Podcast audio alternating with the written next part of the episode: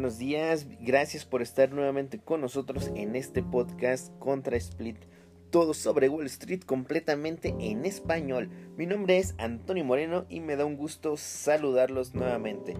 En esta ocasión eh, el podcast lo estoy realizando eh, completamente desde mi eh, iPad. ando de viaje, andamos de vacaciones, pero no mm, quiere decir que no vamos a dar el resumen semanal seguimos un poco de cerca el mercado. Hubo unas noticias importantes, máximos históricos, como ya saben, es lo común. Entonces vamos a comenzar.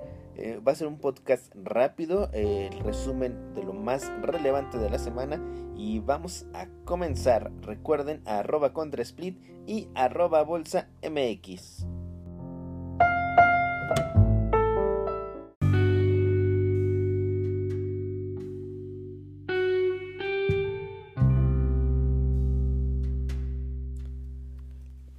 Los principales índices accionarios en Estados Unidos concluyeron la jornada con variaciones positivas, es decir, eh, el día viernes cerró positivo, pero no solamente el viernes.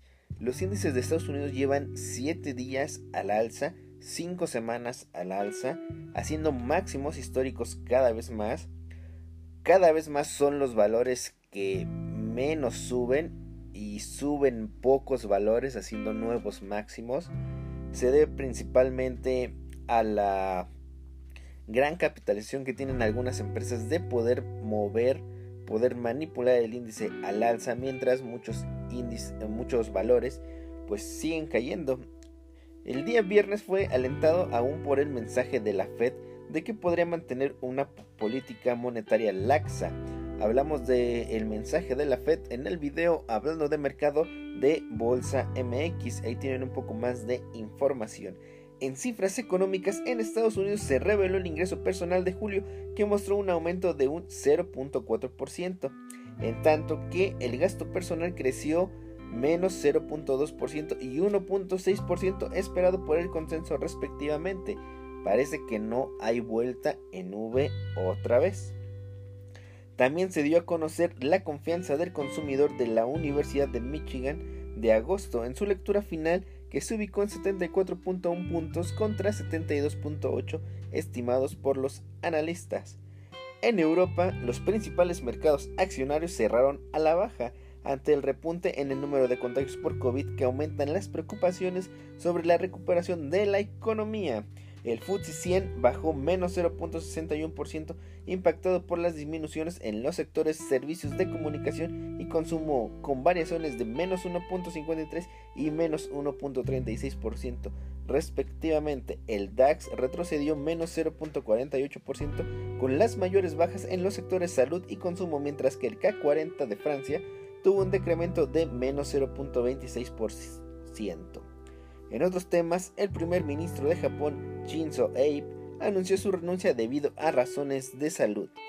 Al parecer, el primer ministro de Japón ya no sabe qué hacer con el tema de la inflación, con todo lo que ha hecho, con todo el cagadero que ha dejado en Japón. Recordemos que tiene más del 80% de ETFs comprados del Nikkei. Eh, sus bonos son negativos desde eh, tienen continuas recesiones desde 1980 y tantos, eh, tienen esta política y realmente Estados Unidos y todo el mundo quiere ir para allá.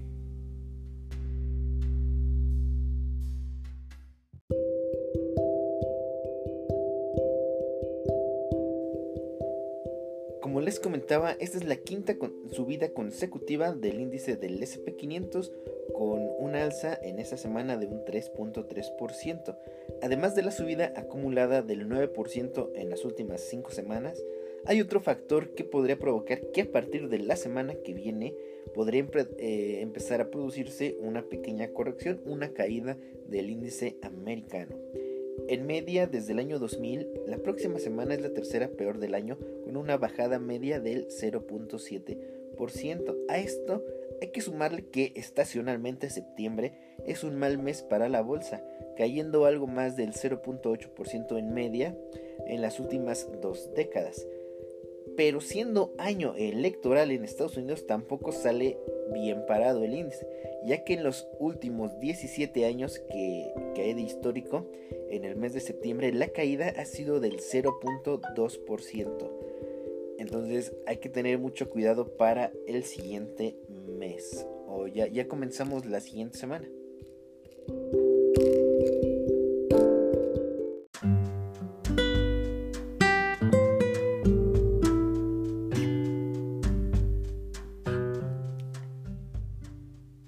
Pasando a algo de análisis macro, hay que comentar que en las encuestas que le hacen a los inversionistas, como puede ser la Investor Intelligence, está el nivel más alto en casi dos años, con el promedio de cuatro semanas por encima del 58%, que anteriormente ha marcado techos en, en el SP500 y que únicamente ha pasado el 5% del tiempo.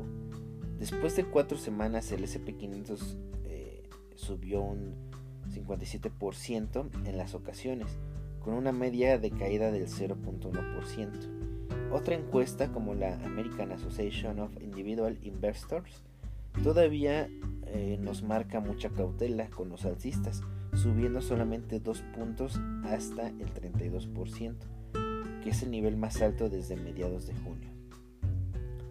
Entonces también el indicador de eh, Bank of America está ya casi pasando al, 4, eh, al, número 4. Recordemos que ya llegando a, los colores naranja, entre amarillo y naranja ya empieza a dar una señal de, venta. Ahorita ya no está para comprar el mercado. Eh, la señal ya la, ya la dio, aunque estuvo mucho, mucho tiempo trabado el indicador pero la señal ya, ya la dio, ahorita ya no está marcando compra, marca mantener solamente. Hay que tener mucho cuidado en cuanto a este indicador que es, yo creo que de, de este tipo de indicadores, el más sobresaliente y el que más llega a funcionar.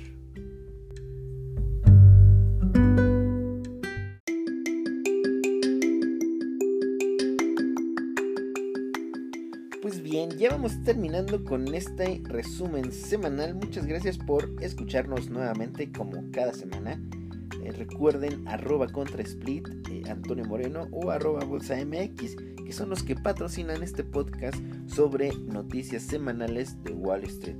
Recuerden, si quieren eh, enterarse un poquito más de lo que pasó con la Fed a media semana, está el video en nuestro canal de YouTube www.youtube.com diagonal bolsa MX MX es el, el link bolsa MX MX pues nos vemos hasta la siguiente semana. Muchas gracias y hasta la próxima